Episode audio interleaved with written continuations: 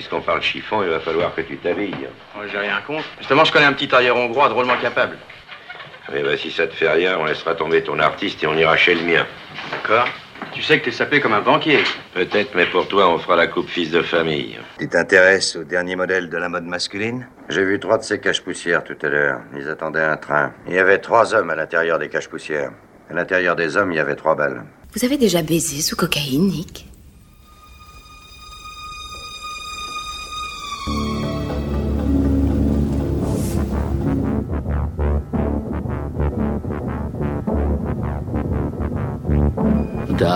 Side of the Force is a pathway to many abilities some consider to be unnatural.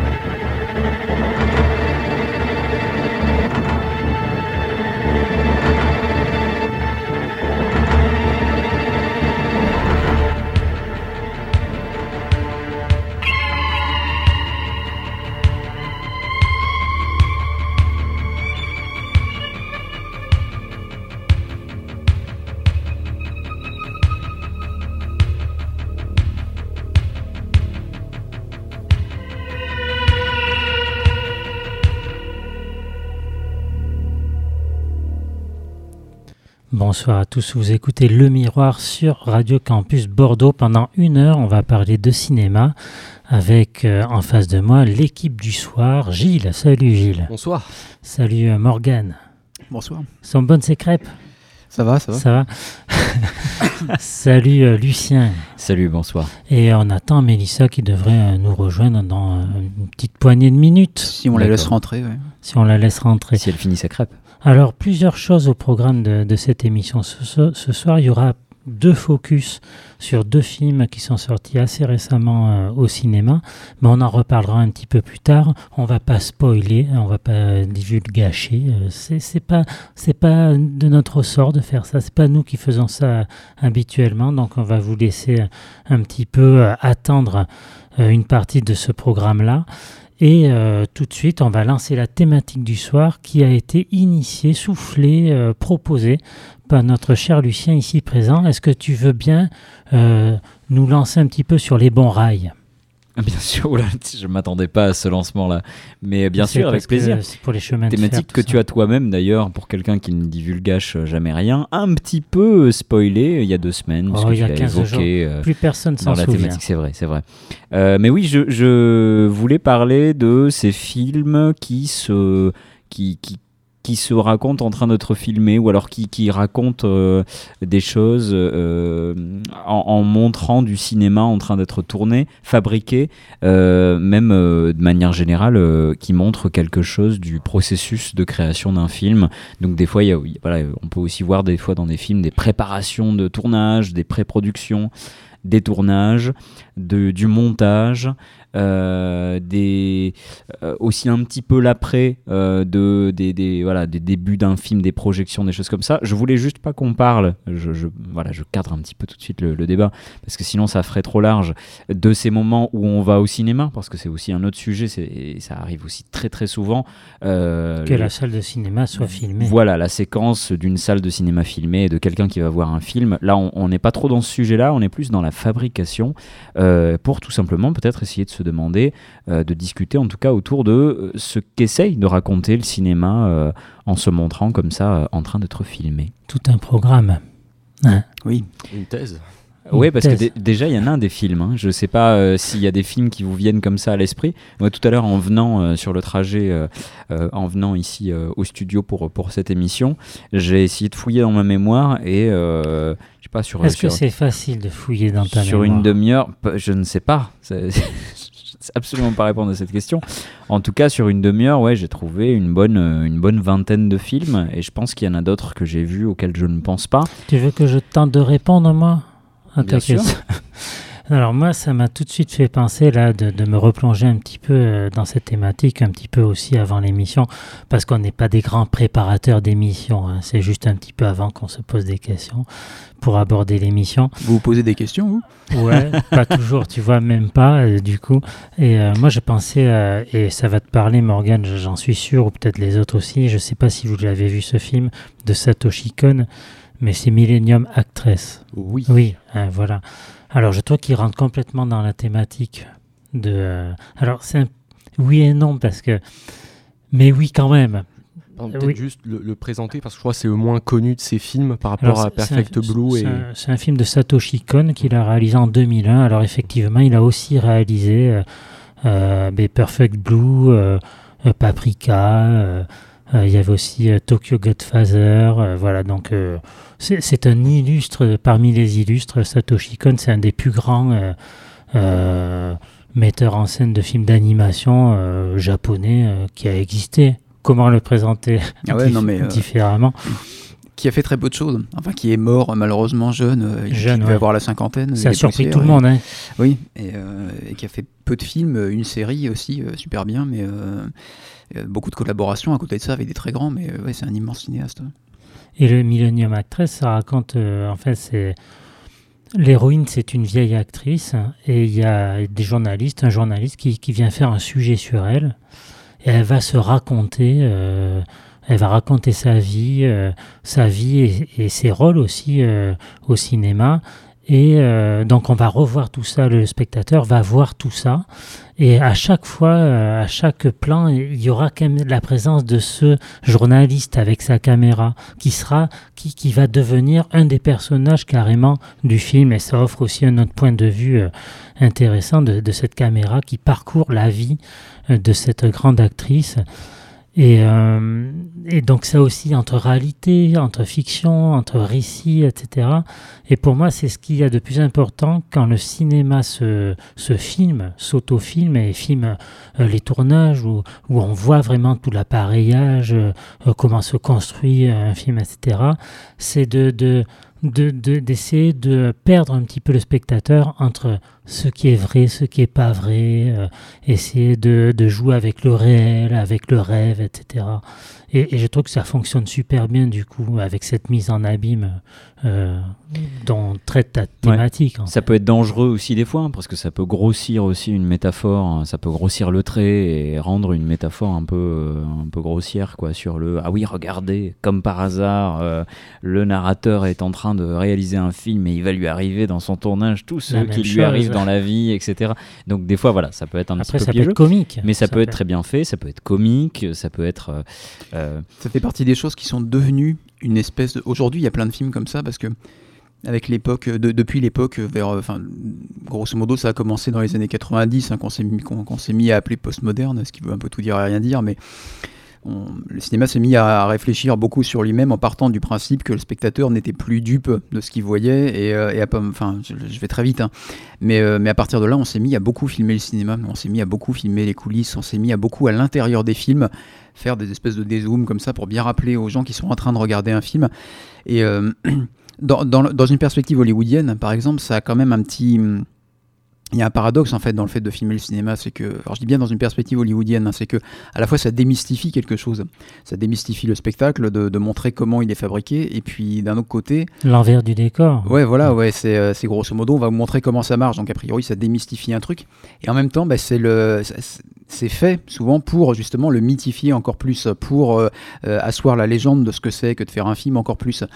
Euh, ce qui tombe souvent dans un travers un peu curieux, c'est qu'à la fois, effectivement, ça, devient d'autant plus une espèce d'usine à rêve comme ça quand on voit comment ça fonctionne, mais il y a un côté, euh, je veux dire, presque propagandiste, c'est-à-dire qu'on se, met à beaucoup limer effectivement les contours de ce que c'est que de faire un film, on se met à montrer certaines choses, d'autre part, on se met quelque part à, attester le fait que, euh, c'est vraiment un univers de rêve, de magie, alors qu'on sait très bien que à Hollywood, en l'occurrence, les, les, les dessous de table et les- les arrière-boutiques sont souvent assez sordides depuis très longtemps. Quoi.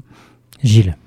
Oui, parce que je, pensais justement à l'exemple d'Hollywood dans le sens où il y a une espèce de de- d'acte de, caution dans la critique elle-même et justement euh, parce que je, viens juste de me rappeler à l'instant le le tu parles des années 90 Et je pensais, enfin beaucoup plus tôt, je pensais déjà le cinéma muet avec le caméraman mais de, de Keaton, mais là on est moins dans Hollywood, mais plus la presse. Et je, pense, je pensais au grand couteau de Robert Aldrich. Et justement, il y a, j'ai l'impression qu'il y a une espèce de schisme, enfin en quelque sorte, d'un côté, la représentation du cinéma en tant de que quelque chose relevant de l'idéalisme, on est plus euh, dans euh, comment dire l'acte de création, quelque chose qui est euh, qui dignifie l'humanité. Donc on parlait de Millennium Actress, qui en ce sens, enfin tout le film en fait justifie le cinéma, la place qu'a le cinéma dans le rôle de la femme qui cherche son amoureux. Et d'autres, on a une espèce de matérialisme en fait qui se cautionne soi-même, notamment Hollywood, avec, euh, bah, je disais le grand couteau. On a aussi, euh, euh, c'est un, peu moins évident, mais Mulholland Drive, un peu plus lyrique, enfin onirique plutôt de, David Lynch. Et hum, c'est comment dire, il y a, j'ai l'impression qu'il y a une presque idéalisme oriental et matérialisme occidental occidentaux, on va dire euh, états-uniens. Et euh, voilà, je, enfin, je, c'est, comment dire, le sujet est vachement dense, mais j'ai l'impression qu'il y a espèce de dualité assez confuse. Je sais pas si je. ça dépend. Je, crois que c'est comme tout, c'est-à-dire que ça dépend effectivement d'où le, de, d'où le film parle, comme on disait. C'est-à-dire que est-ce que c'est fait par, euh, est-ce que c'est fait par, est-ce que c'est un projet personnel d'un créateur fasciné par son outil, auquel cas effectivement on tombe dans quelque chose, même en Occident. Hein. Tu parlais de Lynch, euh, on peut parler de Brian De Palma, on peut parler de, de Woody Allen aussi. Hein. Oui, voilà, des gens qui vraiment euh, vont, vont, effectivement explorer ce truc-là pour travailler la frontière entre euh, réel, irréel, rêve, réalité, et, et, partant du fait qu'en général, le cinéma qui est censé être une espèce d'illusion est d'autant plus, beaucoup plus réel peut-être que, le, que, que, que, la matérialité des choses. Ou alors est-ce que ça, ou alors est-ce que ça part de producteurs, ou alors est-ce que et d'un studio qui, qui qui, fait son autopromotion, mais ça existe aussi et il y en a beaucoup. Euh, un exemple qui me vient, que j'aime bien en plus, hein, mais il y, a un exemple assez, particulier, c'est le euh, Saving Mr. Banks, je ne sais plus le titre français, mais qui parle de la création de Mary Poppins, où on voit l'auteur euh, enfin l'autrice anglaise hein, de Mary Poppins qui vient dans les studios Disney. Disney est en train d'adapter son truc, donc on voit un petit peu la fabrication en, amont de tout ça. Euh, et tout le monde rouspétait à la sortie de ce film, les Français en premier évidemment comme d'habitude, le côté ah, c'est quand même très pro Disney, etc. C'est un film produit par les studios Disney, donc c'est forcément pas à la gloire de quelqu'un d'autre que de Walt Disney. Mais c'est un truc de biopic d'ailleurs assez, assez fréquent ça, le côté tournage très très euh, mis en valeur de Hollywood et tout ça, de regarder qu'est-ce que c'est beau. Époque. Euh. Ouais et puis il y a un côté, et même au-delà de Disney et des productions Disney, il y a un côté Disney dans j'ai l'impression je trouve souvent dans beaucoup de biopics et c'est un peu quand même une critique hein, que je fais là mais il y a un côté très euh, euh, attraction Disney du, tournage euh, dans le film sur la vie de tel acteur ou de telle actrice ou de tel réalisateur ou de telle réalisatrice.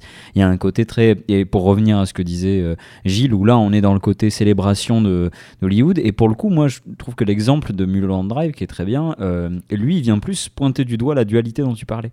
Parce que pour moi Lynch dans dans Mulholland Drive, il, explore un peu tout, c'est-à-dire qu'il y, a, et tout est à son extrême, c'est-à-dire c'est autant euh, le, tout le rêve euh, hollywoodien et le rêve américain et le et le tout le l'onirisme qu'on peut avoir et en même temps tout le pire et, euh, et tout ce qu'il y a de plus sale et de plus de plus terrifiant au cœur d'Hollywood. Et pour moi, il parle de, il y a vraiment une totalité dans Mulholland Drive. Qui fait qu'il parle un peu de tout dans, dans, ce film-là, en l'occurrence. L'une des choses qui fait que je que, que, que j'aime énormément euh, Babylone de, Damien Chazelle qui pour le coup est très, qui pour le coup est très récent, c'est que euh, sans aller dans un brouillage de frontières, il, est, je trouve qu'il arrive très très bien à, maintenir l'eau et l'huile, quoi, enfin à, montrer ces deux choses-là. Il y a des extraits de tournage, enfin il y a des moments de, de, de, tournage de films, et c'est des moments où on voit très très bien à quel point euh, à, quel point tout ça peut être à la fois sordide, sauvage, assez minable, et en même temps pendant, dans l'action et pendant qu'on est en train de le faire et de fabriquer ça, à quel point ça peut être mythologique, à quel point ça peut être beau, à quel point ça peut être euh, hallucinant. Quoi. Il y a vraiment les deux, les, deux choses, parfois dans la même séquence, parfois dans un plan. Donc euh, c'est, euh, mais c'est, assez rare d'avoir cette, cette démarche. Et il y a cette façon aussi de créer l'illusion. on nous montre comment on crée des illusions aussi. quand on voit les, les tournages, c'est le cas dans The Fableman par exemple ben, le dernier film de Spielberg où il revient, ben, c'est autobiographique, donc il revient un petit peu sur ses débuts euh, de cinéaste. Et comment, euh, par quels petits stratagèmes, petites idées comme ça, on va créer complètement l'illusion. Comment ça se fabrique tout ça? Il y a quelque chose d'assez passionnant. C'est comme quand on voit un cuisinier, par exemple, eh bien, euh, euh, voir comment il fait, va faire sa recette, et quand on voit le résultat, quand on a un magnifique euh, plat, un, superbe gâteau et tout ça, et qu'on s'imagine très peu en fait des étapes de de, création de, de l'œuvre en elle-même. Et moi, je trouve qu'il y a toujours un côté passionnant, déjà très visuel, très beau euh, de, ces petites combines, de, ces, de ce petit système D euh, qui se matérialise devant nous et on comprend un petit peu mieux ben, comment ces œuvres qu'on adore euh, ont pu être faites. moi j'adorerais par exemple un, film sur, sur George Lucas qui fait Star Wars, quoi, parce que c'est que plein de, de, petites trouvailles comme ça, des, des, des idées de, de dernière minute qui ont accouché de, de, certaines des plus belles séquences, enfin celles qui sont restées dans l'histoire du cinéma. Donc il y a toujours quand même ce côté un petit peu voyeur du spectateur qui découvre eh bien, comment euh, c'est fait tout ça et comment ça peut prendre forme. Et d'ailleurs, les exemples que vous évoquez là à l'instant entre Babylone et Fablemans, on est sur des films assez récents. C'est aussi un peu pour ça que j'ai eu euh, l'idée de cette thématique, parce que je je me rendais compte en réfléchissant que quand on regarde euh, beaucoup des films qui sont sortis sur les 2-3 dernières années, c'est un sujet qui revient. Alors parfois ça peut être le hasard aussi des, des, productions et des choses comme ça, mais euh, ça se retrouve beaucoup. dans l'air du temps un peu. Tu as évoqué Babylone. Bah ouais, justement, genre, alors peut-être pas l'air du temps, mais euh, il y a peut-être. Euh, bon, il y a aussi le fait que bah, certains réalisateurs aussi ont envie de, de se raconter, de revenir sur ce qu'ils ont fait. Babylone, il y a aussi une, une, idée de, de, de, de déclarer quelque chose, de parler de cinéma, de dire quelque chose par rapport au cinéma. Euh, et puis surtout à des échelles euh, vraiment très différentes les unes des autres, avec des films qui sont pas du tout comparables l'un à l'autre, alors qu'ils ont un peu le même euh, procédé, enfin que tous parlent de, cinéma et de fabrication du cinéma. on a eu du coréen aussi, on a eu donc Kim Ji-woon avec le, super titre français Ça tourne à Séoul, qui je, je, je, pense n'est pas le titre original je pense que c'est pour faire référence au film Ça tourne à Manhattan. Oui, bien sûr de Tom DiCillo, euh, qui était très réussi d'ailleurs. Il y a donc il y a Babylone, il y a et puis euh, en film français aussi il y a le livre des solutions euh, où là il y a plus que des il y a un tout petit peu de tournage mais c'est surtout de la, de la caméra c'est presque du tournage de films personnels mais il y a pas mal de montage dans celui-là il y a pas mal de jeux là-dessus. Il y avait ne coupez pas qui est devenu coupé il y avait voilà exactement. Qu'est-ce qu'il faut faire? Alors il faut couper ou pas couper? il y a voilà a coupé où là c'est plus on est plus sur ce que tu disais de de, de, montrer l'illusion et de montrer ce qui est au spectateur les, les, coulisses un peu de, de comment les choses sont fabriquées. Euh, même encore plus récemment il y a eu Making of de Cédric Kahn où on est plus dans la alors c'est même pas tellement une comédie mais euh, espèce de, de, comédie noire un peu des choses comme ça. Euh, et du coup, forcément, je le disais d'ailleurs en, rigolant euh, en off, euh, on, ne peut pas comparer Babylone et Making of. les deux parlent pas de cinéma du tout de la même manière, mais pourtant, c'est deux films qui parlent de cinéma tel qu'il est fabriqué, euh, entre autres. Et donc, il y a, y a, un peu aussi ce côté, ben, on revient à ce qu'on disait tout à l'heure en discutant, mais effectivement, de à la fois être sur quelque chose à une toute petite échelle et aussi en même temps parfois à, être sur une beaucoup plus grande échelle et mm. voir le cinéma comme euh, ce qu'il a été dans l'histoire, etc. Mais je crois qu'il y a un, vrai petit, je crois qu'il y a un vrai petit phénomène hein, effectivement de l'époque. Je sais pas si on peut appeler ça l'ère du temps, euh, mais c'est généré par ça. C'est-à-dire qu'il y a on vit une époque euh, inquiète quand même pour le cinéma depuis quelques temps quoi et ça inquiète les, réalisateurs notamment ça se ressent, voilà et il y, a cette espèce de démarche genre qui pour dans le cas de Babylone par exemple est totalement fétichiste en plus hein. mais il y a ce il y a cette démarche fétichisme du cinéma de, de, le, de le, montrer d'en parler euh, parce qu'on est inquiet que ça n'intéresse plus les gens, on est inquiet d'avoir trop démystifié le machin, on est inquiet de, que les choses ne se fassent plus de façon très magique, on est inquiet que les salles désertent, enfin, etc. Et du coup, ça produit ce, genre de, de, vague un peu de, de films. Gilles. Après, enfin, je. Dans le micro, Gilles. Oui, pardon. Euh, oui, après, parce que je pensais à ça, mais en, un effet d'air du temps, mais peut-être il y a une espèce de d'air du temps perpétuel, un peu. Euh, je, quand je prends cette expression, il n'y a pas une décadence perpétuelle, mais par exemple, euh, je pensais à ça, dans les années 50, il y avait le, le film de, de Vincente Minnelli avec Kirk Douglas, j'ai oublié le nom, où c'est où il y a trop- c'est trois points de vue qui racontent pourquoi Kirk Douglas est un connard. C'est un producteur qui est une raclure en fait. Et euh, on, avait, on avait déjà, euh, enfin quelques années plus tard, on a Daisy Clover, donc avec Nathalie Wood. On a ensuite euh, La Nuit américaine, donc à peu près quelques années encore plus tard. On avait ensuite le, je, Nickelodeon de Peter Bogdanovich. Et, Qui était un fétichisme du, du cinéma à l'ancienne. euh, donc, euh, oui. et, et donc, j'ai l'impression que, en fait, le cinéma depuis toujours a, il y a une impression de, de, comment dire, c'est le signe de son temps, mais en même temps d'un temps qui a toujours été. Je sais pas comment dire ça, mais c'est euh, quand on pense à, par exemple, le, le premier film de Charlie Chaplin en tant que Charlot. Donc, euh, Kids Auto Races at Venice, California, c'est un film sur un film sur un documentaire de, course de caisse à savon qui a- n'a pas lieu. Donc euh, peut-être que le, le peut-être le cinéma a toujours été euh, son propre objet depuis le début, mais qu'on on erre du Ah oui, oui. Attention, moi, euh, en aucun cas, je disais que ça se faisait pas avant, hein, mais, euh, mais c'est vrai que genre, je trouvais qu'en ce moment, mais je reviens, je rejoins totalement Morgan sur ce qu'il dit par rapport à cette envie peut-être aujourd'hui de dans, dans les inquiétudes qu'on a du, de la santé du cinéma, de, d'en parler un petit peu. Et il y, a, il y a aussi, euh, pour revenir sur l'effet de mode, pour moi, il n'est pas dans le cinéma, il n'est pas chez les réalisateurs l'effet de mode, il est plus auprès du public. euh, où j'ai l'impression qu'il y, a- beaucoup d'intérêt, euh, je le trouve en tout cas personnellement plus qu'avant, sur le making-of, sur comment c'est fait. Et donc là, je sors un peu du sujet, mais il y a beaucoup d'intérêt, je trouve, pour les making-of, de, donc plus le côté documentaire de comment sont faits les films, les, les bonus, les choses comme ça. Ça se voit beaucoup, notamment sur YouTube. Et sur la fabrication en général. C'est là où même ça sort du cinéma. C'est-à-dire que je trouve qu'il y a beaucoup d'intérêt. Les, documentaires marchent beaucoup quand ils parlent de comment tel créateur a, a créé quelque chose. Donc du, des peintres, des créateurs de contenu sur Internet, euh, des réalisateurs de films, des gens qui font des séries aussi. Tout autour de la série maintenant, euh, euh, beaucoup plus qu'avant. quand un épisode aux États-Unis, quand un épisode de série passe sur un truc comme HBO, ils passent leur temps dans les pubs, dans les coupures pubs, à te dire restez bien jusqu'à la fin de l'épisode parce qu'après, pendant une heure, tu te tapes une heure d'un spécial sur comment cet épisode uniquement a été conçu. Et donc c'est bien qu'il y a des gens Ça qui regardent. double le côté chronophage de la série. Ah, Tu- mais totalement. Tu, tu te tapes 30 000 épisodes et puis 30 000 Et, making euh, of et- et visiblement, il y a des gens qui regardent parce que les mecs ils fournissent euh, une demi-heure à une heure de contenu sur comment un seul épisode a été fait. C'était le cas avec les Game of Thrones et compagnie. Donc, euh, et je pense qu'il y a un, un goût, une demande aussi du public sur euh, comment sont faites les choses. Donc, quand qui plus est, tu le fais au cinéma, c'est encore plus intéressant. On accueille Mélissa dans ce studio. Salut, Bonsoir. ça va bien? Bah oui, ça va bien et Tu toi? nous écoutais? Oui, oui, j'ai j'ai écouté. On est euh, d'une passionnant. oreille. Ah oui, oui, Ah bien oui. sûr, évidemment, évidemment. Donc euh, euh, oui, pour, pour rester encore un petit peu sur cette thématique euh, de, de- comment, de, de tournage filmé, Oui. c'est un peu ça, pour résumer. euh, euh, moi, je pensais à un autre film, alors j'ai pas pensé tout de suite, mais c'est à mesure euh, que je vous entends là, discuter autour de ça. Le Dain, par exemple, de Quentin Dupieux.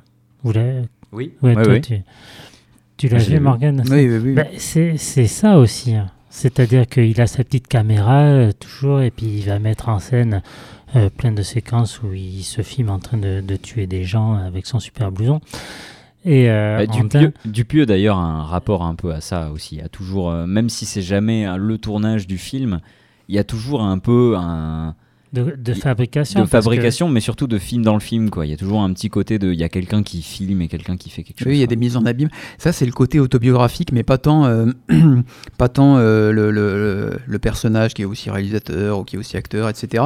Mais euh, c'est même pas quelque chose que le public est censé savoir, sur lequel on est censé Mhm. réfléchir. Mais le fait est que de- les, les- les gens qui font des films sur des films, il y a forcément quelque chose de, euh, qui, qui renvoie à leur propre vie ou à leur propre appréciation du métier. Et dans le cas de Dupieux, c'est criant. Enfin, je veux Et dire, euh, c'est criant que débuts, le personnage de le Dupieux. début, euh, Dans le début de, de quand on, on est jeune étudiant et qu'on achète son premier caméscope et qu'on a l'impression qu'on va devenir Spielberg euh, euh, tout de suite, quoi, en fait. euh. Alors, on a- à mon avis, on essaye la caméra deux secondes et on sait aussi tout de suite qu'on sera pas Spielberg dans la, dans la, Oui, dans la foulée. oui. hein. Alors oui, mais il y a ce, il y a ce côté presque, ben attends, je, je vais moi aussi faire quelque chose. C'est ce qui anime un petit peu ce personnage de, de Jean Dujardin dans, dans le Dain. Mais euh, ouais. Et je il crois a- vraiment que c'est Dupieux, ça. C'est du que pieux, mais hein, alors je pense que c'est un sait pas où il Dupieux, va. et, euh, et voilà, encore plus poussé parce que euh, il sait vraiment absolument rien de de ce que c'est que de filmer quelque chose. Son, le personnage du, du, du film Le Dain il sait même pas ce que c'est le montage, etc. parce qu'il y avait réalité aussi, où là on n'était pas euh, plus que le tournage, il y avait aussi le côté production, le côté recherche, le côté les, les avant-tournages, les choses comme ça, où il y avait ça, réalité. Et puis euh, il y avait Ron Cops euh, pour le côté musical, ou pareil, il y avait Judor qui créait son morceau de musique. En fait, on est toujours dans, dans l'acte de créer quelque chose, et ça fait effectivement référence eh bien, aussi à la biographie, à la vie du, du réalisateur de Quentin Dupieux qui se retrouve dans ces personnages où, où ces personnages nous rappellent euh, Quentin Dupieux. Et pour rester dans l'absurdité aussi, euh, il y, a, y, a le, côté aussi euh, dans l'univers du cinéma. Je pense aux les acteurs de, de Blier, moi que j'aime beaucoup, qui, qui, qui, se tournent vraiment sur les acteurs et, et en l'occurrence des acteurs de cinéma. Et même s'il y a quelques assez peu au final d'images de tournage, comme ça. Il y a ce truc un peu, euh, un peu délirant autour de bah, ce qu'on, de l'importance des acteurs et des grands noms en fait dans le cinéma. De l'image qu'ils ont, euh, qui, qui, renvoie. Mais ça peut, c'est un, un, genre de cinéma qui peut facilement aller dans des sphères philosophiques assez lointaines selon euh, selon qui le fait. Enfin, quand on parlait de Millennium Actress, Millennium Actress c'est assez compliqué parce que ça t'explique, c'est quand même un film qui t'explique que tout est dans le cinéma. C'est-à-dire que la, la, la, bien sûr la nana était actrice euh, et puis journaliste qui est un peu plus jeune qu'elle était fan de ce qu'elle faisait et le et le c'est un côté presque Tarantino. Tu peux raconter la vie d'un personnage uniquement à travers des films, à travers des genres. C'est-à-dire qu'elle elle passe d'un genre à un autre, euh, des, grands genres du cinéma, euh, du cinéma japonais, dans lesquels elle a joué tel ou tel rôle. Et au final, ça fait une espèce de patchwork où on peut très bien reconstituer sa vie. Quand Wes Craven fait le, le, 7 Freddy, euh, qui est un titre français abominable, mais qui s'appelle normalement Wes Craven's New Nightmare. Hein, euh, il, se met en scène, il met en scène ses acteurs, et là on est plus dans l'écriture du script. On voit pas le tournage en soi, mais on voit Craven qui est en train d'écrire le truc. Simplement, ce qu'il écrit, c'est ce qu'il y a sous nos yeux euh, au bout d'un moment, quoi. Et, c'est un film qui t'explique qu'on fait des films d'horreur pour enfermer le mal dans une bouteille. Et donc, il y a un propos sur ce qu'est le cinéma en général, quoi. Mais il y a aussi le, le côté, euh, c'est un peu un fantasme de, de d'être sur un, lieu de tournage, enfin sur un plateau de tournage. Je pense que pour beaucoup de gens qui sont amateurs de, de cinéma, ça existe ça aussi. Euh, euh, c'est pas anodin de filmer un tournage, c'est que ça renvoie à plein d'imageries, plein d'attentes particulières, euh, plein d'idées reçues aussi qu'on peut avoir sur un tournage de film, sachant que la plupart du temps c'est pas du tout glamour un tournage de, film. Alors ça, on peut avoir cette impression là, ouais, ah ouais, tu côtoies certaines stars, etc. L'effervescence. Mais, mais, pour avoir fait un petit peu de figuration, et, et je te regarde aussi Lucien quand je dis ça. Euh, c'est beaucoup d'attentes. On se fait quand même bien chier la plupart du temps euh, parce que euh, il y a tout à mettre en place. les acteurs le disent aussi hein, que certains tournages peuvent être très chiants, surtout quand il y a énormément de maquillage. Ah bah, un acteur, ça attend, oui. ça attend. Il faut apprendre à attendre en fait quand on, est acteur. Et au moment où on dit, où le réalisateur ou la réalisatrice dit, on tourne, eh ben il faut être, il faut être présent tout de suite. Il faut passer de cette torpeur à, cette, euh, à ce mouvement tout de suite qui est demandé, ce, ce, jeu, ce, tout ça. Et rien que ça, déjà, c'est d'ailleurs quelque chose qui est souvent montré mm. quand on voit du tournage au cinéma. Je trouve ce côté, ben, les gens qui attendent, euh, les gens qui s'endorment, les gens. Euh, et le fait que d'un coup, là, il y a une espèce de stress d'un coup, il va falloir que en un claquement de doigts, ça se, ça se passe, et en un claquement de doigts, ça va se passer, et en un claquement de doigts, on va avoir une scène qui va être réussie. Et là, c'est là aussi où je repense à Babylone, quoi, où euh, sur des trucs, des vieux trucs en pellicule. Euh, où on n'a pas le temps de faire plusieurs prises, et bah, d'un coup la, la performance magique elle va avoir lieu. C'est des choses qui du coup sont, sont intéressantes à regarder et à montrer au cinéma. Après, il y a aussi euh, certains réalisateurs, euh, par exemple, je, je, pense à des expérimentateurs qui se sont dit eh bien c'est pas grave si on voit certains éléments euh, du tournage des rails de travelling ou des choses comme ça dans le champ c'est pas grave. C'est pas parce qu'on voit certains éléments ou je sais pas moi le, une bonnette euh, euh, d'un micro d'un perchman par exemple ou, ou qu'on va entendre des bruits de tournage que c'est grave et que ça va pas forcément euh, faire euh, avoir comme incidence que le spectateur va complètement sortir du film. Bien au contraire, ça peut l'asseoir encore un petit peu plus euh, devant le film qu'il est en train de, voir.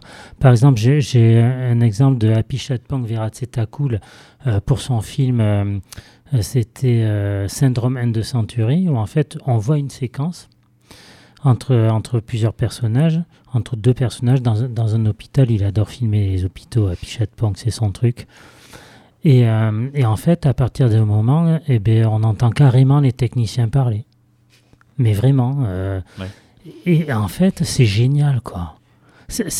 T'as l'impression d'être dans la confidentialité du tournage et du film qu'en- que tu es en train de voir. T'as l'impression presque d'être un spectateur à part parce que tu as accès à ça à ce moment donné. Je trouve ça, je trouve ça euh, intéressant aussi. Oui, il y a un, il y a un de- côté philosophique. de faire surgir parfois dans l'image euh, qu'on est en train de voir et ben, des moments de tournage, des moments Mm. de vie, de, de trucs qui est en- de l'œuvre qui est en train d'être d'être créée. Dans la bataille de Culloden, on te parle d'une bataille qui n'existait pas quand le cinéma, euh, enfin que où le cinéma n'existait pas quand la, quand, quand la bataille a eu lieu, mais on fait comme s'il y avait un making of. C'est-à-dire qu'on c'est-à-dire qu'on interroge les, on, on, on interroge les soldats. etc. Ça donne un côté très très particulier, quoi. Ça donne un côté très particulier. Mais l'espèce de, le, le, le, le- après ça c'est, ça déborde du sujet, mais ce que tu disais, le, fait que ce soit un film qui surgit tout d'un coup, Mm. enfin qui te renvoie au fait que tu es en train de regarder un film, c'est euh, euh, oui, c'est souvent quand ça devient un choix de réalisateur, c'est assez fort, mais c'est. Mais il faut que ce soit bien fait. Ouais, mais parfois c'est vraiment juste un surgissement. Je me Mm. souviens de dans Irréversible où à un moment Vincent Cassel donne son prénom au lieu de. Ah, et il s'appelle Marcus dans le film. Et à un moment, il y a, il y a une nana qui demande euh, comment tu t'appelles? Il dit, Je m'appelle Vincent. bah tant pis, ils ont gardé cette prise là quoi. Mais, euh, mais c'est très très particulier du coup parce qu'effectivement il y a, il y a une superposition entre le, le- la, la, la poisse que tu as dans un film. Enfin là en l'occurrence c'est de la poisse quoi, qui, Ah qui oui, est un film de, qui est un film fiction. Sauf qu'à partir du moment où ça se remet à rejoindre le réel. Euh, C'est encore plus troublant. bah, disons que oui, ça crée un trouble et un malaise qui fait que ça, ça, ça sert euh, le, le, le, le film. Quoi. Et des fois, c'est inconscient aussi. C'est-à-dire que Oui, là, oui, ça oui. peut être, on peut avoir choisi de l'avoir gardé, puis des fois, justement, euh, ce moment où tu vois le réalisateur, euh, ou, ou- ou le, le gars, ou le, le moment où le réalisateur a pris la caméra et il se trouve que tu le vois dans le reflet de quelque part, oui, comme ça. peux- ça peut Euh, arriver. et, et en fait, ça va aussi participer. euh, il va y avoir un peu de cinéma dans le, dans le film et ça sera pas dommage, Et même si c'est accidentel. C'est Ouais. pas grave. Allez, euh, on écoute une musique. On quitte un petit peu les tournages.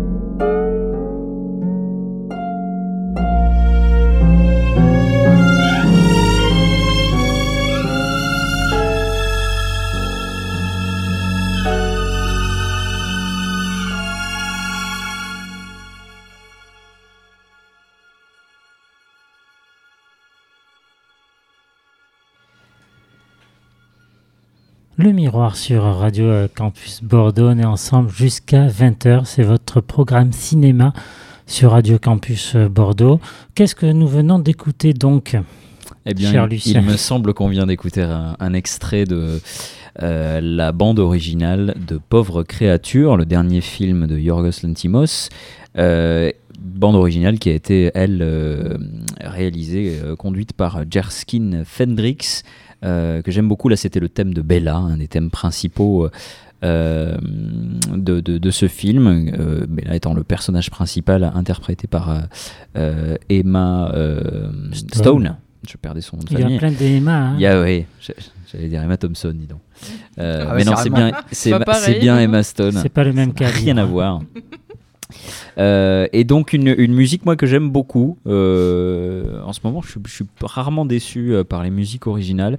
Et cette musique-là, je l'aime beaucoup. Alors elle est, parfois un peu dérangeante et, c'est fait pour, c'est à juste titre. Et j'ai failli, j'ai hésité à passer le, thème de la fin, mais c'était vraiment très très long. Et puis s'il y avait vraiment des coupures, ça partait un peu dans tous les sens parce que c'est c'est vraiment la, la suite musicale qui n'est pas coupée. C'est la fin du film plus les crédits et donc comme ça à entendre hors, film, euh, c'est tellement imprégné dans le film que ça fait un peu bizarre à, entendre, mais c'est absolument euh, magnifique. Beaucoup de, de cordes qui vont un peu dans tous les sens, euh, quelque chose un peu de- qui a l'air de, de, se casser la figure, de manquer de se casser la figure, et en même temps un peu poétique, un peu agréable. Et c'est vraiment tout à fait à l'image de, de ce qu'on voit de, de, de, de cette pauvre créature ou de ces pauvres créatures, puisque c'est au pluriel, et c'est à juste titre. Tu l'as vu aussi, euh, Nicolas? Oui, oui, oui. Tu, tu souhaitais euh, t'arrêter sur ce film ce soir? Oui, euh, pour un, un petit focus autour de ces, euh, alors vous allez rire autour de la table, de ces, de ces réalisateurs dont on a l'impression de, de passer totalement euh, à côté de ce qu'ils racontent dans leurs films, c'est-à-dire qu'on n'est jamais, euh, on se sent exclu de, de leurs films, euh, ça, Ça arrive. ça, ça voilà, et, et c'est, ça peut être énervant, et moi ça a été énervant avec moi euh, chez Yorgos Lantimos, parce que j'ai- J'en ai vu euh, deux ou trois de ces films et euh, ben, en l'occurrence euh, Mise à mort du cerf sacré, j'ai eu énormément de mal à tenir plus de, de, quelques minutes et j'en ai absolument aucun souvenir.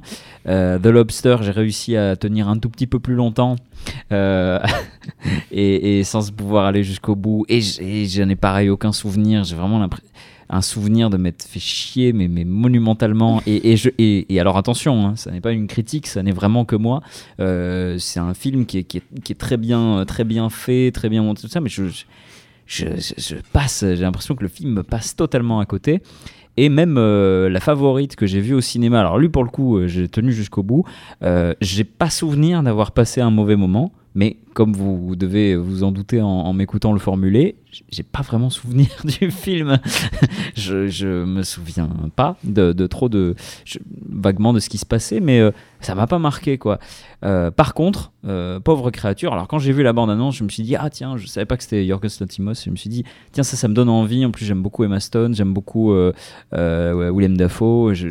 Elle me dit, il y a peut-être quelque chose, il y a les couleurs, les machins et tout ça, etc. Je me dis, il y a, il y a quelque chose qui me, qui me parle.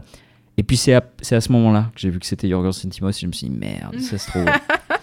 si ça se trouve, je vais encore, je vais passer à côté, ça va être douloureux, ça va être compliqué Et long. et long en plus. Et, euh, et donc j'y suis allé, je suis allé au cinéma, je me suis dit, allez, je sais pas pourquoi je, sentais euh, qu'il y avait quelque chose et j'ai bien fait.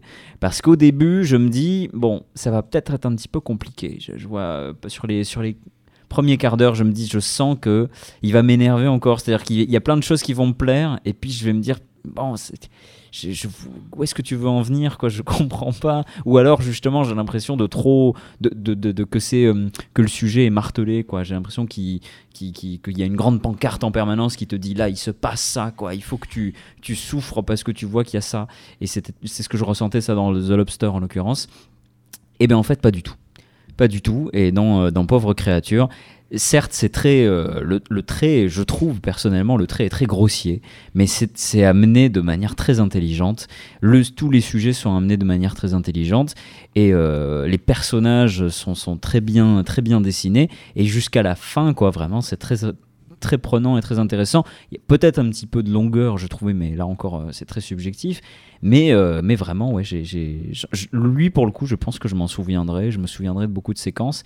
Et c'est un film qui est très lumineux. Tu parlais de, de, fantasmes tout à l'heure, de choses d'imagerie, tu, disais qu'on allait sortir un peu du sujet euh, avec ce film-là, et en fait, pas tellement, parce qu'il y a un côté aussi très, très cinéma, très décor, en fait. C'est un film qui te montre des décors en permanence, qui te montre que tu es dans du carton-pâte, et, et c'est très très bien fait ça. Euh, tu, tu vois que c'est fait exprès, quoi, qui te montre vraiment, et puis des, des, lieux qui sont fictifs, quoi, parce qu'il y a Lisbonne, il y a Londres, il y a Paris, mais quand tu les vois, c'est pas du tout euh, Lisbonne, il n'y a pas de, il n'y a pas d'époque, il n'y a pas de choses comme ça. Donc c'est très euh, féerique et très, ouais, tr- très très intéressant. Et du coup, bah, peut-être l'ouverture du focus, c'est je me tourne vers vous. Est-ce qu'il y a peut-être chez vous aussi peut-être un, réalisateur ou une réalisatrice qui vous fait cet effet-là de euh, et du coup même vous y êtes revenu quoi. Vous y êtes revenu à essayer de vous dire ah, j'aimerais bien être. euh, Faut toujours y revenir, mais il y en a d'autres. J'aimerais bien que ça me parle, quoi, Alors moi je peux peut-être m'arrêter un peu sur le film aussi, euh, si tu veux. euh, sur Pauvre Créature que j'ai trouvé euh, exceptionnel. Moi j'ai trouvé que c'était euh, un ravissement Ouais. hein, de la première seconde à la dernière. Moi aussi j'avais un petit peu peur pour Yorgos Lantimos. Alors j'avais euh, beaucoup apprécié Canine et The Lobster, moi. Moi ça m'avait pas du tout ennuyé The Ouais. La deuxième partie du film m'avait moins convaincu que la première, mais je trouvais qu'il y avait quand même beaucoup d'idées. euh, Et c'est- quelqu'un qui a beaucoup d'idées. Et puis, euh, il fait un cinéma, alors un peu rugueux, un peu. euh, voilà. Mais on aime bien quand même s'y frotter et avoir un petit peu mal. Donc, j'ai- j'aime bien, moi, les, les, réalisateurs qui, qui, qui nous proposent quand même quelque chose de, de pas forcément attrayant dans un premier temps. Et puis, finalement, on se dit, ah ben, on aime bien avoir été un petit peu bougé. hein. Et je trouve que c'est un réalisateur qui bouge un petit peu les- le spectateur. Alors, j'avais pas vu euh, le, euh, le cerf sacré, moi. Mise à mort du cerf Voilà, sacré. celui-là, j'ai pas vu. Et la favorite, je suis incapable de dire ce que j'ai vu. Je ne me souviens absolument plus de rien. Mais moi, pareil. Alors, c'est- je vois, euh, je, envie. Alors, je vois Coleman et tout, hein, je vois les actrices, hein, mais voilà, euh, mais je, ne, je me rappelle qu'il y avait des superbes euh, euh, plans euh, Oui. filmés à l'extra euh, grand angle, Ouais. limite fisheye, et que c'était magnifique visuellement. Oui. Mais à part ça, je, tu me demanderais de, de résumer le film, je suis incapable complètement de te dire ce qui se passe. Mais Pauvre créature, pour moi, ben, c'est son meilleur film, mais alors, mais large, quoi. C'est c'est vraiment, euh, pour moi, il n'y a pas photo par, par rapport à ses autres films, déjà. Et euh, ce ravissement de tous les instants, moi, je ne jette absolument rien de ce film. Et- ce côté un petit peu, comme tu dis, très décor, très euh, préparé, euh, un peu tape à l'œil par moment. ah oui, euh, totalement, t'as pas mais assumé, voilà, c'est-à-dire que il nous dit pas eh, regarde comme je filme bien, eh, regarde comme j'ai des super couleurs. Non, je trouve que c'est vraiment au service du Tout film et des propos du propos du film. Donc c'est pas gênant, c'est c'est pas du tape à l'œil gratuit, il y a rien de gratuit en fait dans ce qui nous est montré. Et moi ce que j'ai adoré dans ce film là, c'est euh, sa dimension, euh, enfin ce- son euh, euh, comment dire, euh, c'est son euh, comment il, il parle des œuvres d'art et comment on Oui. crée une œuvre d'art et comment cette œuvre d'art en fait à un moment donné elle n'appartient plus à l'artiste. Et en fait c'est- un peu ça euh, l'histoire, c'est-à-dire que ce personnage principal, on ne dira rien pour pas vous euh, vous donner trop d'éléments, mais ce personnage principal, il est issu d'un acte de création. Et à un moment donné, ben, il s'émancipe tout seul. Il rencontre la vie euh, tout seul. Et il se crée ses propres, son propre, euh, sa, sa vie, quoi, et de, de toute pièce, quoi. Et donc il s'affranchit complètement du rôle du créateur. Voilà. Et, euh, et ça m'a fait beaucoup réfléchir à l'œuvre, à l'œuvre d'art quand elle n'appartient plus à son créateur. Quand elle joue, elle, elle, elle va vivre sa, sa propre vie, l'œuvre d'art. Et donc pour moi, c'est un film vraiment sur ça aussi. Qui parle de ça, c'est vrai. Qui parle de ça. Je, Ouais. le formulais pas comme ça, mais du coup, pour, pour reformuler euh, mon, mon tour de table, il y a aussi ce côté, je, je rejoins ce, ce que tu disais par rapport au réalisateur, ce côté un peu frustrant. C'est-à-dire que, justement, j'arrivais aussi à trouver des, des qualités dans les autres films et des choses qui me plaisaient beaucoup, mais c'était tellement euh, à l'opposé, il y avait tellement de choses qui me dérangeaient qu'il y a ce côté frustrant, en fait, avec certains réalisateurs et réalisatrices où euh, je me dis, j'aimerais bien aimer ces films, mais j'y arrive pas. Mais du coup, je sais pas si vous avez des exemples. euh, autour de, de réalisateurs, on aura envie de les aimer, puis on n'y arrive pas. C'est ça, c'est ça la question. Bon, je vais mettre les pieds en plat. Kubrick. Kubrick, ah oui. Ah oui, ben moi, Ah oui. alors euh, totalement pareil que, que j'ai Alors pas moi. hein. j'ai beaucoup de mal avec beaucoup des films de, de Kubrick et j'aimerais beaucoup l'adorer. Ouais. Alors c'est, le- les, les, hum, alors Kubrick est un très très très bon exemple du fait que quand on est quand on reste à côté d'un réalisateur comme ça, effectivement, ça veut pas du tout dire que les films sont pas bons. C'est c'est vraiment pas ça le, bien le, le- principe. Parce que non mais il y a des films. Tu, tu- tu vois quand, quand vous parliez de la favorite, ça me faisait marrer, mais le côté, je, je, je me souviens plus du tout de ce que j'ai j'ai vu. Ça peut vouloir dire plusieurs choses. Euh, quand on, a vu il y a 10 ans un pauvre téléfilm avec Michel Sardou, on se souvient plus de ce qu'on a vu non plus très vite. hein. donc ça peut être ça. Mais en l'occurrence, il y a, ce truc effectivement avec certains cinéastes de, rester à côté, de pas arriver à pénétrer dedans. Moi j'ai ça avec, euh, avec quelqu'un qui a, totalement pillé formellement Kubrick, qui est, qui est Wes Anderson. Euh, Wes Anderson, c'est je peux pas dire que ces films sont pas bien ou sont pas intéressants ou sont mal foutus, bien entendu. Hein. Mais euh, c'est très rare. C'est arrivé. Alors, effectivement, sur le nombre, il finit par y en avoir deux, trois, mais c'est assez rare d'arriver à entrer dans, dans, dans, ce qu'il fait, dans ce qu'il a à dire. Euh, moi, c'est le premier qui me vient, mais il y en a d'autres. Hein. Je sais qu'il y en a qui ont beaucoup mal avec Zack Snyder. C'est justement des gens qui ont une personnalité euh, esthétique très forte en général, qui, qui suscitent un peu ça. Mélissa, il y a des réalisateurs, toi, qui te laissent un petit peu Hmm, bah Kubrick aussi. enfin, ah ouais, ça, enfin ça, ça, dépend du film. Par exemple, j'adore euh, Full Metal Jacket. Euh, j'aime beaucoup Eyes Wide Shut, mais je suis incapable d'expliquer pourquoi. C'est-à-dire que c'est un film qui me transporte par son ambiance, mais je suis incapable de. Faudrait que je le revoie, parce ça fait très longtemps que je l'ai pas vu. Je l'ai vu un peu jeune, je pense, pour la teneur euh, du contenu et des propos que, que, le film tenait, justement. Mais, euh, mais j'avais été transportée. J'ai vu 2001, l'Odyssée de l'espace, il, il, y a un an, même pas. Et alors, c'est pas que j'ai pas apprécié. Enfin, c'est un film qui, qui que j'ai trouvé bien mais sans plus. Après, c'est vrai que moi, je crois beaucoup aussi à toute l'histoire de, de, de, biais cognitifs et d'influence et de l'aura qui, qui, qui, est autour d'un film. Et 2001, l'Odyssée de l'espace, on m'en a tellement parlé que je m'attendais vraiment, euh, je sais pas, peut-être avoir euh, une illumination mystique euh, en le voyant. ben non, bah, malheureusement, ça, ça, ça a pas été le cas. J'ai trouvé ça chouette, mais euh, un peu long, peut-être un peu... un peu je sais pas si pompeux c'est le terme, mais en fait c'est un film qui est tellement repris, euh, qui fait tellement office de référence dans d'autres films. Du coup en fait j'avais l'impression de l'avoir vu sans le voir de manière très décousue, avec euh, des séquences euh, type culte reprises dans certains films, même dans le dernier Barbie. j'allais dire, t'as vu, Barbie la, scène d'introduction effectivement reprend 2001 l'Odyssée de l'espace. Ils ont pas osé. C'est bien, très, fait, très bien, fait, de pas le voir celui-là. Enfin, c'est très, pour le coup, c'est pas gratuit justement non, pour revenir franchement, sur ce ça que va, tu ça va. Tu... euh. Mais, euh, mais, après, ça peut peut-être faire un, un, peu grincer des dents. Mais j'ai pas, j'ai pas de réalisateur euh, type où je me sens mise de côté. Par contre, ça peut arriver que le réalisateur sorte un film, peut-être Ouais. même un réalisateur que j'apprécie, et je, je- je ne comprends absolument pas. Bah, le dernier Miyazaki, en l'occurrence, moi je ne suis absolument pas euh, rentrée dedans, alors qu'il il y a cette espèce de clivage entre euh, chef-d'œuvre versus euh, calamité, et euh, enfin ou alors euh, néant. Enfin bref, Miyazaki, pas- révolution ou mascarade. mais euh, mais c'est et à contrario je pense qu'il y a des films que j'ai vus plus jeunes qui m'ont plu parce que j'étais dans un, une espèce de quête et de recherche de qu'est-ce qui est le bon cinéma qu'est-ce qui fait que un film est pertinent ou pas je pense à David O. Russell par exemple euh, j'aimais beaucoup ses films à l'époque je pense qu'aujourd'hui je trouverais ça très verbeux et un peu longué mais, euh, mais je pense que ça dépend aussi de nos prédispositions du moment et euh, de ce qui nous parle ou pas. Euh, Pauvre créature, j'hésite beaucoup à y aller. Mais il faut pas, Parce qu'il plus. parce qu'il dure 2h20. Et Ah, que... on, le, on le sent pas passer. hein. Et, et que Yorgos Lantimos, bah, c'est un peu qui tout doux. Moi, je me souviens de la favorite. J'ai plutôt de, de bons souvenirs de, Ah. de ce film.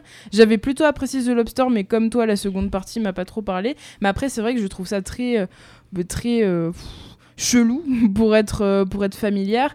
Et euh, c'est vrai qu'il a un cinéma assez rugueux. Et je ne sais pas si j'ai envie de m'y frotter. Et euh, plus pauvre créature. Alors j'ai l'impression que c'est soit chef-d'œuvre, soit euh, on passe à côté. J'ai entendu pas, tout et n'importe bah oui. quoi. Et c'est vrai que ben, le fait qu'on en ait beaucoup parlé, ben, ça me rebute un peu. J'ai l'impression d'avoir déjà été influencé sur l'expérience que je vais avoir. Après, je pense que pour bien comprendre le film, il faut avoir vu Conan le Barbare déjà. Donc, euh, Ah, ça, c'est, c'est- bah, C'est- c'est- ça, je le verrai pas tout de suite alors. euh. Gilles, pour finir sur Kubrick, peut-être? Oui, enfin, c'est aussi ce qui est intéressant, c'est que ça- à, à quel point en fait le, le dégoût des gens fait ressortir leur goût. Donc c'est très, euh, je sais pas, c'est très informatif sur les gens, dans le bon sens du terme. hein. Mm. Ma voix ne suppose C'est un vrai. cynisme, mais j'ai Kubrick. Je précise juste, Kubrick a a cette particularité d'être un auteur qui touche à tout, sauf aux enfants, euh, dans la forme, dans le sens où on a d'un côté Full Metal Jacket, I've Watched qui avait été dit, The Killing, et qui donc touche un peu à tout, mais en même temps l'unité est difficilement, euh, on va dire, cernable par rapport à d'autres réalisateurs. Et en fait, je trouve justement que tous ces films, c'est mon opinion très subjective, sont dénués d'humanité. C'est extraordinaire d'avoir une telle palette d'univers, de personnages, de scénarios, d'époques si brillamment construite. C'est impossible de nier tant dans l'esthétique sonore, visuelle, le montage. Par exemple, Shining avec l'hôtel qui en fait est, est architecturalement impossible à construire, etc. En même temps, d'avoir si peu d'humanité en dans des, avoir des personnages dotés de si peu d'humanité dans des univers qui, on sent, sont construits par quelqu'un qui a eu une, une maestria tellement rare. Et euh, je trouve que c'est. C'est gâché, tu trouves? Oui. Je, et puis, euh, je parle bien sûr que de ces films, il y a aussi la question du réalisateur qui est un autre sujet, mais quand on voit le traitement euh, de ces, de ces, de ces figurants, notamment sur. Après, ça sera peut-être intéressant qu'on aborde vraiment Kubrick dans un miroir et qu'on on, s'intéresse à, à, ce réalisateur sur, sur une demi-heure. Révolution au mascarade. ça serait bien qu'on puisse en reparler de ça. Parce que là, on n'a pas le temps de débattre. on va tous revoir euh, tout Kubrick. Euh. et, on et, on va tout revoir. On n'a pas le temps de débattre et c'est très très frustrant. Allez, Mélissa, on te laisse la parole. Est-ce qu'on a le temps d'écouter la bande-annonce Oui Ou, euh, ou t'as prévu trop? Non, non, on peut l'écouter. D'ailleurs, c'est l'introduction de, de ma chronique. Chris Roy Jacker vous attend dans votre bureau. Aline Ruby, Carlos ne vous a pas fait entrer? Ah oui, lui aussi mise à jour. C'est ma fille, June. Elle a disparu et sa camarade de chambre aussi. Sa chambre est au campus Alan Turing.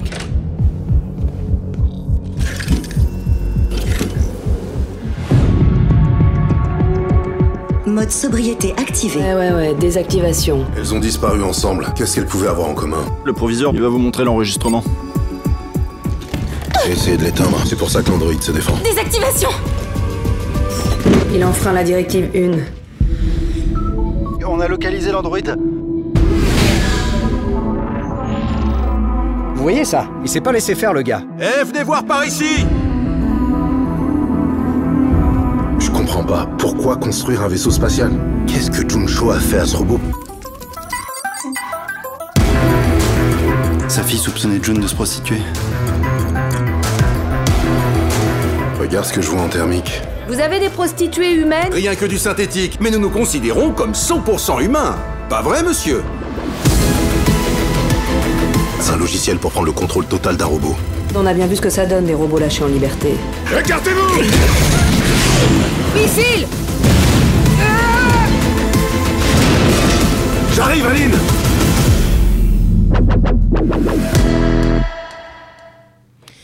Et vous venez d'écouter la bande-annonce de Mars Express, un film d'animation français de science-fiction réalisé par Jérémy Perrin et sorti en 2023. Dans Mars Express, direction le 23e siècle. On suit l'histoire d'Aline Ruby, une détective privée, et Carlos Rivera, réplique androïde de son partenaire mort depuis 5 ans. Ils ont tous deux été envoyés sur Terre afin de capturer Roberta Williams, une redoutable hackeuse. Et je ne vous en dis pas plus sur le scénario, car Mars Express n'est pas un film qui se raconte, mais c'est c'est un film qui se regarde et qui se vit. Présenté pour la première fois au cinéma de la plage, c'est une section, du Festival de Cannes, Mars Express a pris tout le monde de court. Derrière son allure de premier long aux références cyberpunk explicites, le film de Jérémy Perrin affirme une spécificité typiquement française, notamment dans son casting vocal que vous avez pu entendre dans la, bande-annonce, regroupant euh, Léa Drucker, Mathieu Amalric et Daniel Joe Lobé. De quoi démarquer cette proposition exaltante d'une maîtrise spectaculaire. Spectaculaire, c'est le mot. Mars Express, c'est 85 minutes de maîtrise totale et absolue, 1h25 pour ceux qui sont mauvais en maths. Mars Express est aussi un film noir, un film d'enquête. Ce n'est pas un simple film d'animation. D'ailleurs, chose assez rare, Mars Express est un vrai film d'animation pour les adultes. Vous pouvez emmener votre enfant le voir, mais ça ne ferait pas de vous un parent responsable. En tout cas, Mars Express vous permettrait de sensibiliser votre jeune pouce au délitement sociétal, au totalitarisme technologique déjà en cours et à une société transhumaniste bien assumée et bien entamée. La science-fiction utilisée comme miroir et messager sur les troubles et les dérives de notre société est un processus bien connu.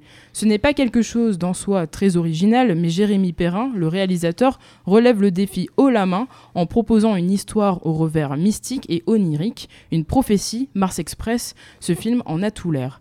Divertissement couplé d'un avertissement, c'est le pari réussi de ce film d'animation qui ne ménage pas le spectateur, un cinéma de haute voltige comme on les aime, j'aimerais voir ce genre de film au cinéma plus souvent.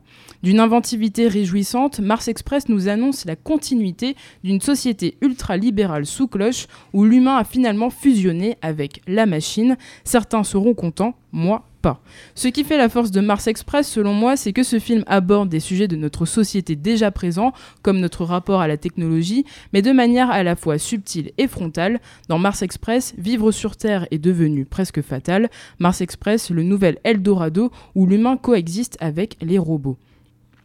Parce que les films d'animation français qui lorgnent du côté de la science-fiction pour adultes se comptent sur les doigts d'une main quand ils ne sont pas carrément des échecs au box-office qui surgissent une fois tous les 20 ans, parce que ce long métrage tombe à point nommé, en plein débat sur les progrès toujours plus inquiétants de l'intelligence artificielle, inutile de faire durer le suspense plus longtemps, en tant que cyberpolar digne de ce nom, Mars Express tient incroyablement bien la route, rien ne manque à l'appel pour, ce qui est des ingrédients du genre, les droïdes augmentés, les cerveaux reformatés, les langages informatiques, les corps humains refaçonnés, les transmissions télépathiques, les véhicules customisés, l'armurerie dernier cri, etc.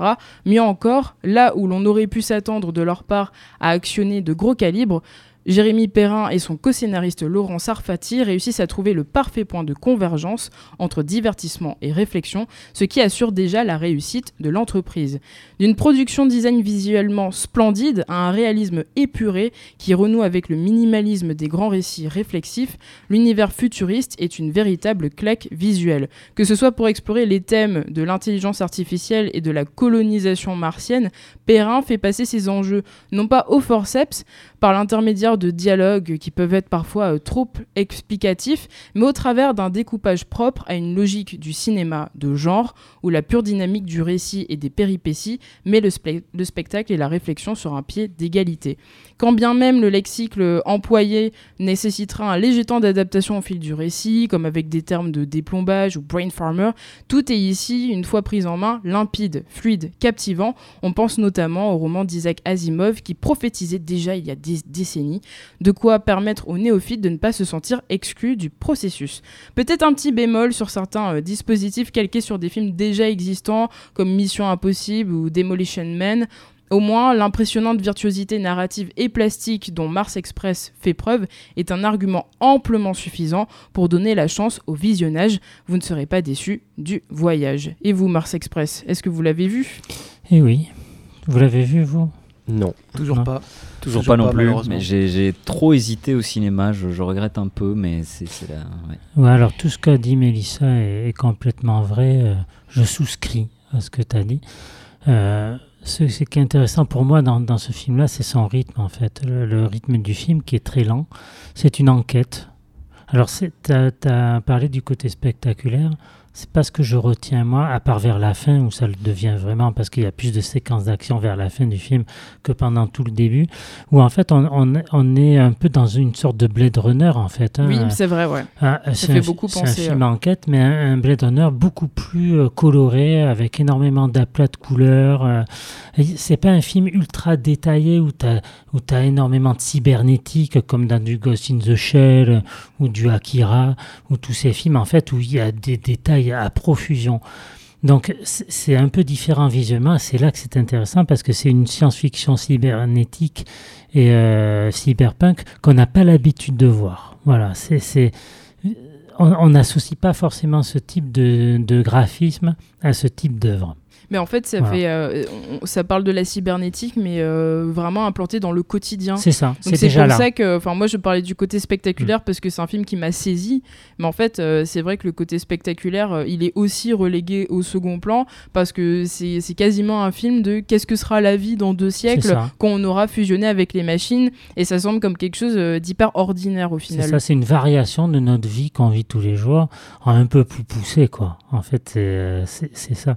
Mais on y passe on y pense quand même à Ghost in the Shell euh, dans le film, sauf que Ghost in the Shell, il faut le, pardon, Ghost in the Shell, il faut le voir plusieurs fois pour tout comprendre. Alors que, là, comme tu le disais, c'est limpide, on n'est jamais perdu. Et pourtant, il y a beaucoup de termes, euh, tout le temps euh, des, des trucs qu'on pense difficiles à comprendre, et pourtant, c'est limpide. Mm. C'est ça qui est intéressant. Le film va, va pas tarder à sortir parce que c'est rapide maintenant. Hein. Quand on loupe les films au cinéma, quatre mois après, on a, on a le Blu-ray, donc je sais que le film est prévu là pour avril, je crois. L'occasion de peut-être d'une séance de rattrapage. Ah oui, oui, non, clairement, moi, mm. j'en ai à peu près que des bons échos dans ce que j'ai entendu, même des très bons, donc euh, ça, ça m'emmerde déjà pas de l'avoir vu euh, sur un grand écran, donc euh, oui, ça va se rattraper vite ça. Il faut prendre la navette. Mais il y avait encore quelques séances euh, il y a deux semaines, donc euh, peut-être qu'il peut y avoir encore une séance qui traîne dans le coin, euh, puisqu'il a eu pas mal de succès justement. Allez, c'est la fin de l'émission. Hein, déjà, c'est ça passe à toute vitesse. Hein, Gilles, ça passe. hein, on, on va pas le temps passer. Il n'y a pas de longueur. Exactement. Voilà. Pas Euh, comme dans Kubrick. Pardon. dans-. Non, on n'est pas de longueur. Je non. plaisante. Bon, bref, le débat est lancé. Euh, on se donne rendez-vous dans 15 jours pour un nouvel épisode du Miroir. Jusque-là, eh bien, euh, allez au cinéma si vous avez envie d'y aller. Il y a la zone d'intérêt, je pense, de, Oh oui. Qu'il faut aller voir. hein. C'est le film de- du, du moment de, de Glazer. Voilà. Donc, moi, je vais essayer d'y aller ce week-end, par exemple. Allons-y. Allez, salut à tous. On se quitte avec le, le générique de Passeport, puisque c'est Ah. l'émission qui est juste après nous. Ça salut à tous. Salut. Salut. Salut.